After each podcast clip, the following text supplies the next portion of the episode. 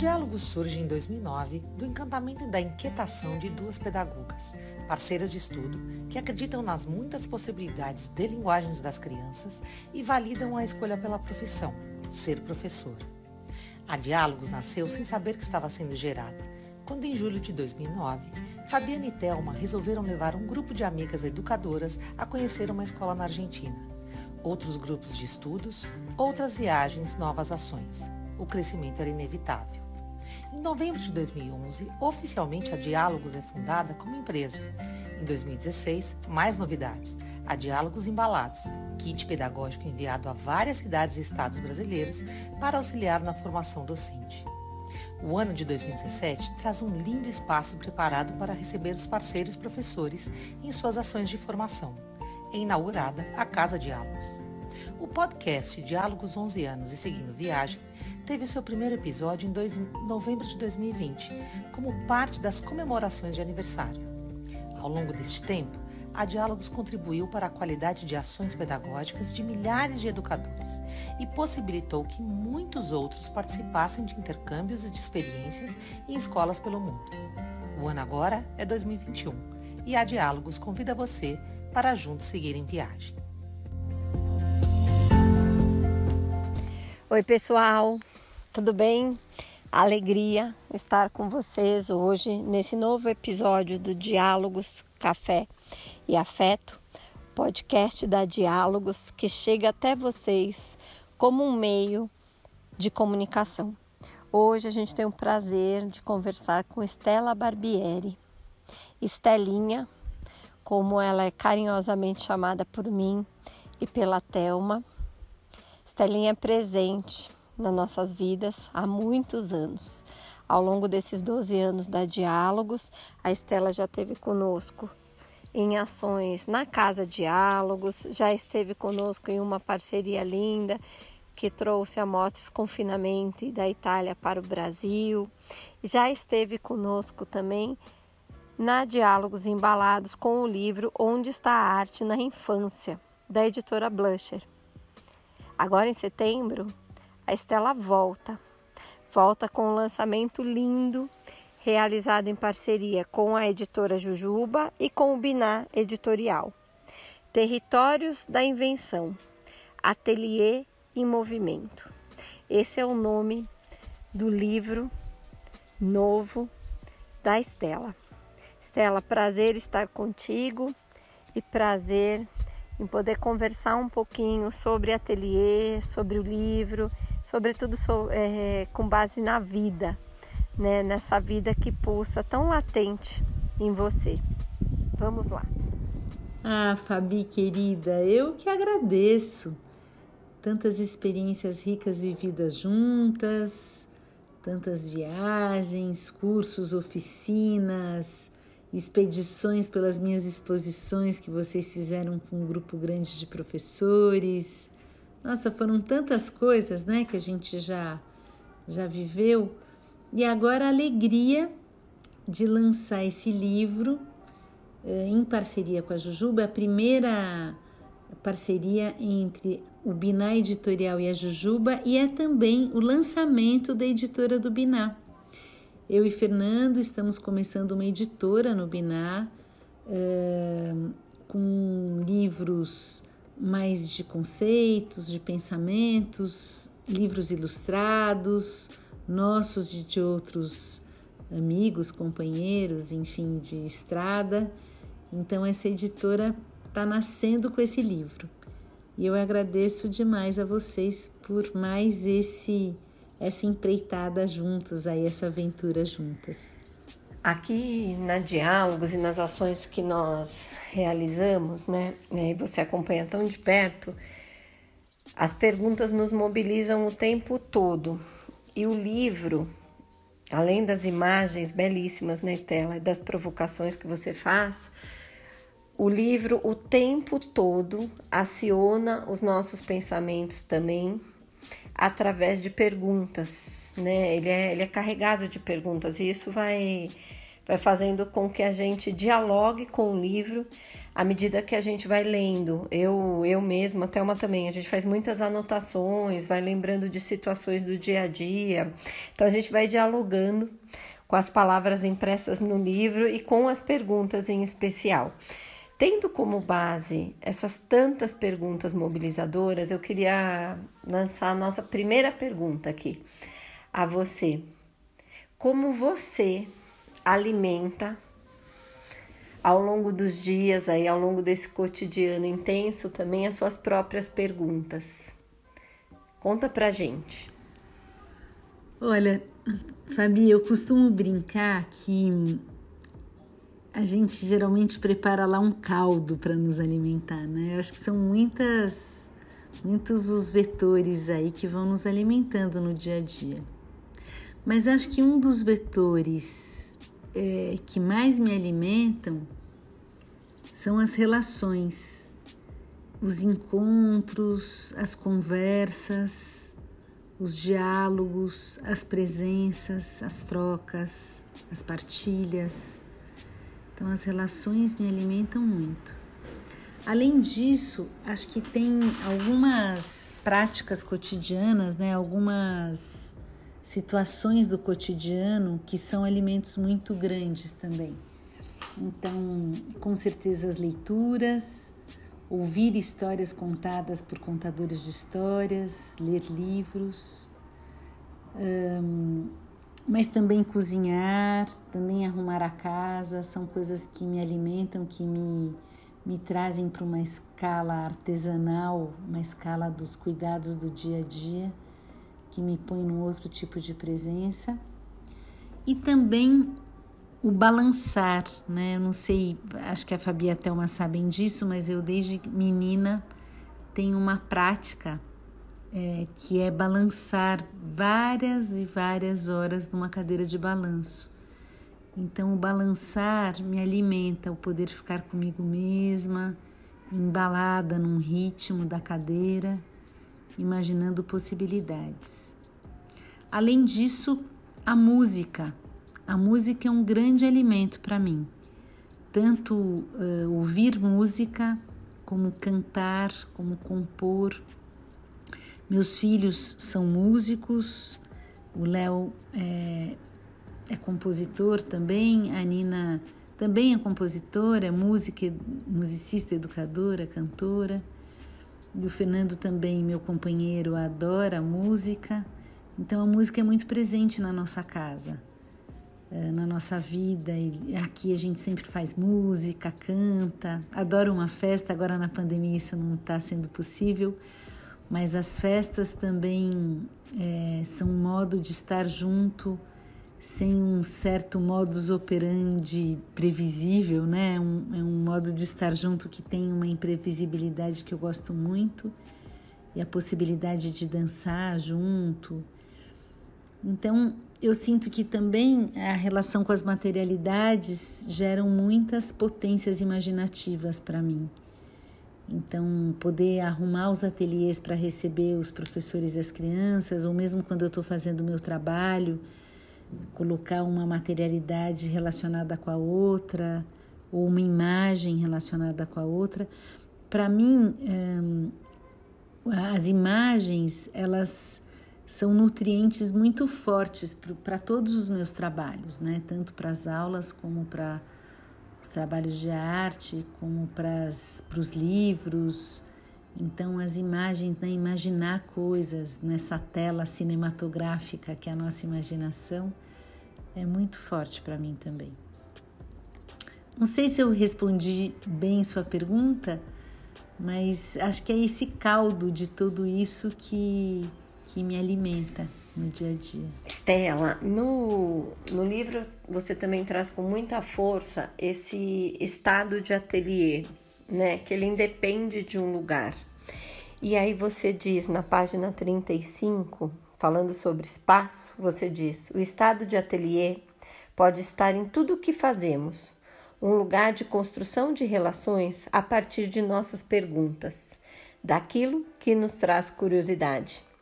O estado de ateliê também é um estado mental, em que vamos em busca do que nos atravessa e nos mobiliza, do que nos questiona e que desejamos conhecer.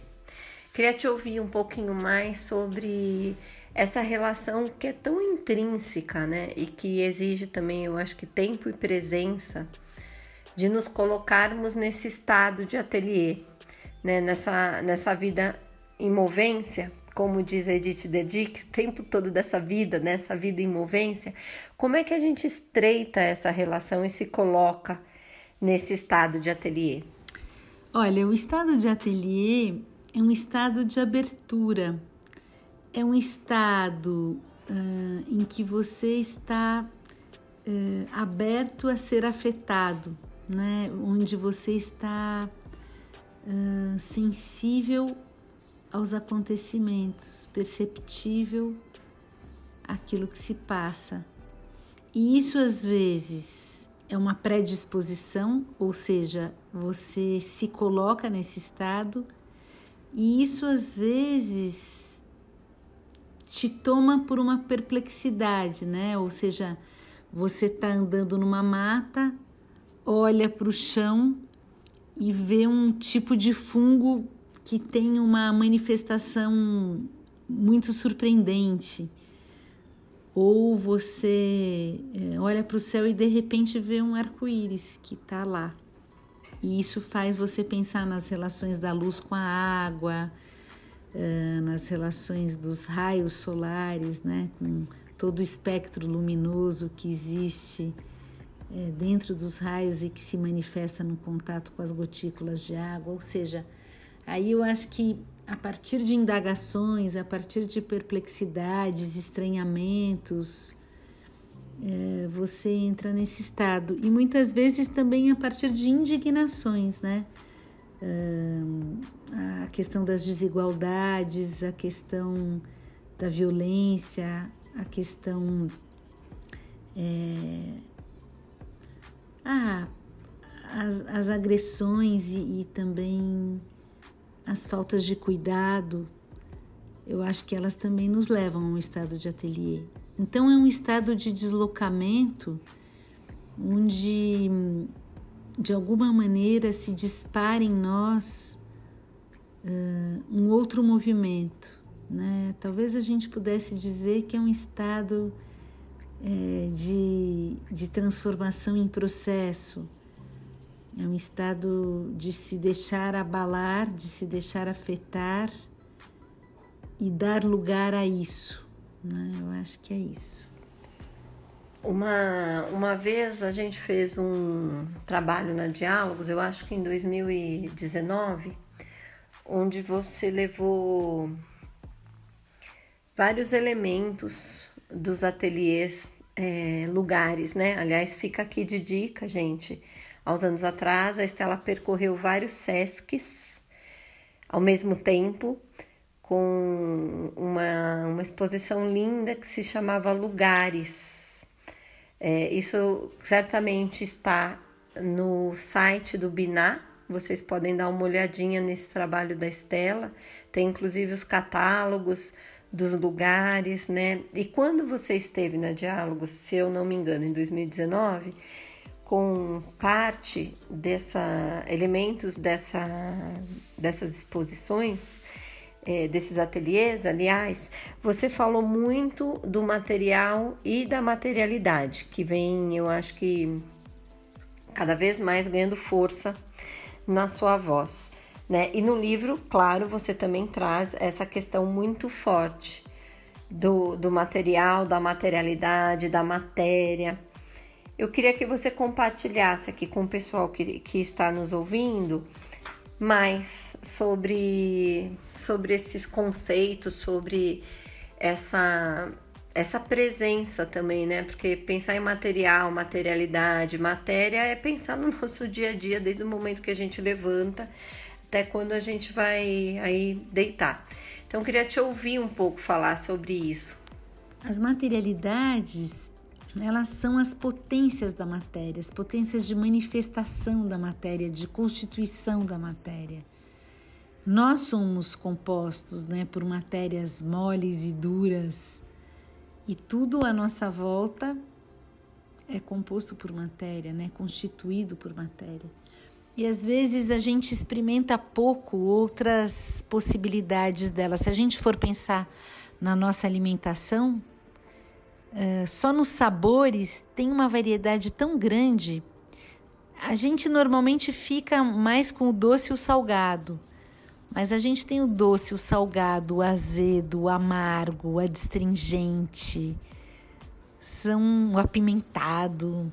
São tantos os sabores, as nuances que os alimentos podem ter, né? É, e os contágios de uma coisa noutra, né? Os especialistas em café, em azeite, em cachaça, enfim, falam desses tons de de um frutado ou de uma canela é, nos nesses nesses ingredientes aí nessas manifestações que se dão na alimentação e isso também tem a ver os sabores têm a ver com a terra onde aquele alimento foi cultivado os cultivos que já foram feitos antes ali e e, na verdade, as, a, a constituição dessa terra, os sabores que ela já traz, né? Então, são, é um sistema complexo de relações, esse das materialidades. E se a gente pensar nos materiais, quando eles chegam para nós, né? Por exemplo, um lápis, quando a gente está usando um lápis. O lápis já foi árvore um dia, é, o grafite né, já foi terra, já foi sedimento. Ele vem dessas das propriedades dos sedimentos. Ou seja, essa mistura que a gente vai fazendo para para fazer os materiais, para constituir outras relações, transformações desses materiais em outras coisas, por exemplo, a cerâmica que depois da queima, do barro queimado, fica tão dura, às vezes parece uma pedra de tão dura por quantos processos ela já passou e quantas pessoas envolvidas nesses processos todos, né? Então acho que tem essa diferença entre a matéria, a materialidade e o material, que na verdade a matéria seria esse elemento originário, né? A água, o fogo, o barro. As materialidades, as potências de transformação dessa matéria. E o material é essa matéria transformada, essa matéria que passou por tantos processos para chegar ao que é agora. E eu acho esse universo encantador, porque depois a gente, na mistura entre as matérias, tem ainda outras potências que se manifestam. E eu sinto que isso, para nossa aprendizagem, para o nosso viver, para o sentido do viver, é o que traz o tempero para a vida, né? É o que traz o, o que traz a, as ênfases, as nuances para o estar vivo. Então, isso é fundante na minha na minha maneira de viver, pensar nesses aspectos, tanto para o meu trabalho de arte, como para o meu trabalho como escritora, o meu trabalho como educadora, mas também na minha existência como mulher.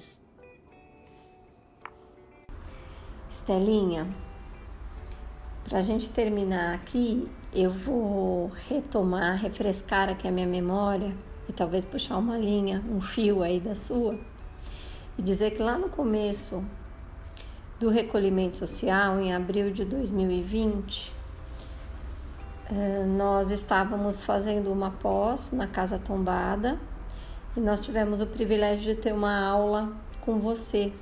E foi uma das primeiras aulas, salvo engano meu, foi a primeira aula, inclusive, que nós tivemos no formato online. E naquela ocasião que eu me lembro exatamente o lugar que eu estava, o sol que batia no meu rosto, acompanhando Pedro é, naquela ocasião, eu acho que as suas palavras foram tão fortes, por isso que essa lembrança é tão viva em mim. Você trouxe na sua fala o Agostinho da Silva, a Pel e a Lídia Ortélio. E naquela ocasião você falou muito sobre o florescer mas em especial reflorescer. Né? E mais de um ano aqui nós passamos em casa, ainda com muitos cuidados, retomando dentro do possível algumas situações do cotidiano. E esse reflorescer, eu acho que ele vem com muita força agora. E em algumas situações a gente vai reflorescer em outros espaços, com novas ideias, né? É, enfim, olhando para tudo isso. Então eu queria te ouvir falar um pouco sobre esse lugar do reflorescer que você trouxe, que te acompanhou, eu acho que desde o começo desse movimento. Fabi, querida, você sabe que eu conheci o Agostinho da Silva com a Pel e a Lídia. A Pel e a Lídia eram amigas dele e trocavam muito com ele, aprenderam muito com ele. O Agostinho da Silva é um filósofo português que se dedicava a pensar também na infância, a pensar na infância como um anúncio de um outro mundo, de um novo mundo, a infância como uma possibilidade de trazer ao mundo uma outra sensibilidade, né? uma outra maneira de estar presente, se relacionar com a natureza. E a Lídia Ortelli é uma grande amiga e a Pel também. Então são pessoas com as quais eu convivi. A Lídia é, me ensinou muito também sobre a lida com as materialidades, porque a gente deu aula juntas no SEDAC e viajávamos e foi muito bom esse tempo. E enquanto eu dava aula ou de narrativa ou de artes, ela dava aula sobre a cultura da infância, brinquedos e brincadeiras. E quando ela ficava na nossa casa, ela se hospedou muito lá, antes da pandemia, né? E ela ia para o quintal. A nossa casa antes tinha um quintal grande e lá a gente tinha uma área que tinha uns seixos, que são aquelas pedrinhas de rio roladas assim. E ela, junto com os meus dois filhos, ficava olhando a forma das pedrinhas e sentindo com a mão como é que essas pedrinhas se encaixavam na mão e via as pedrinhas mais lisas, as mais redondas, as, as que eram mais triangulares as que eram boas de jogar, né? A, a instituição que a Lídia fundou é a, instituição das cinco pedrinhas, muito por causa daquele jogo de, de criança, né? Das cinco pedrinhas, que você atira uma pedrinha para o ar, pega duas, depois atira. E na verdade, o tamanho das pedrinhas e o modo como você move as pedrinhas tem muito a ver com a possibilidade do jogo acontecer da melhor maneira, da brincadeira acontecer da melhor maneira. Então a escolha das pedrinhas é distintiva para isso, né? E por outro lado, a PEL, eh, eu dei aula lá na escola da PEL, na escola da Casa Redonda, na escola da Maria Amélia Pereira. E acho que um ensinamento que a PEL sempre traz é um cuidado também com os espaços e com os materiais. Então, quando você chega na Casa Redonda, tanto o jardim é muito bem cuidado, como a escolha dos materiais para as crianças brincarem, né? A escolha de materiais que tem uma dignidade, né? Materiais de madeira, de pedra, objetos, né? De madeira, de pedra, de barro, materiais que, que têm a ver com a natureza e também o modo como ela dispõe os materiais para ficarem acessíveis para as crianças e também poderem gerar encantamento, mas poderem gerar transformação. Ela trabalha muito com os elementos da natureza, com fogo, com ar, com a terra, com a água, com a madeira.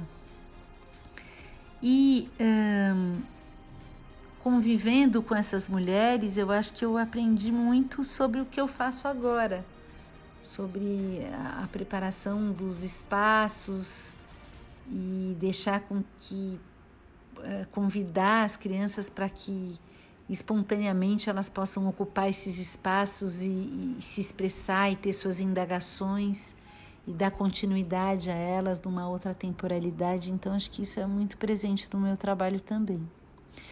E a questão do florescimento, uma vez eu estava conversando com a Lídia num momento difícil da minha vida, eu tinha me separado no meu primeiro casamento e e estava pensando o que, que eu ia fazer da vida, como é que ia ser meu trabalho dali para frente, como é que eu ia organizar minha casa, a nossa família.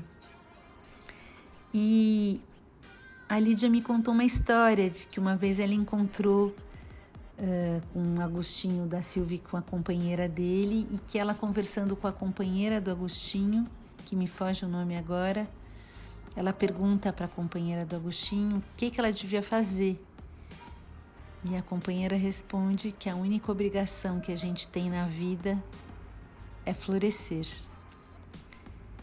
E, e, eu fico pensando, né, como as plantas ensinam isso pra gente, porque elas têm momentos de recolhimento. Às vezes você olha para uma árvore e parece que ela morreu no inverno, né? Ela, ela solta todas as folhas, as flores, os frutos. E depois, de novo, na primavera, ela começa a brotar e florir outra vez. Então, quantas vezes a gente passa por isso na vida, né?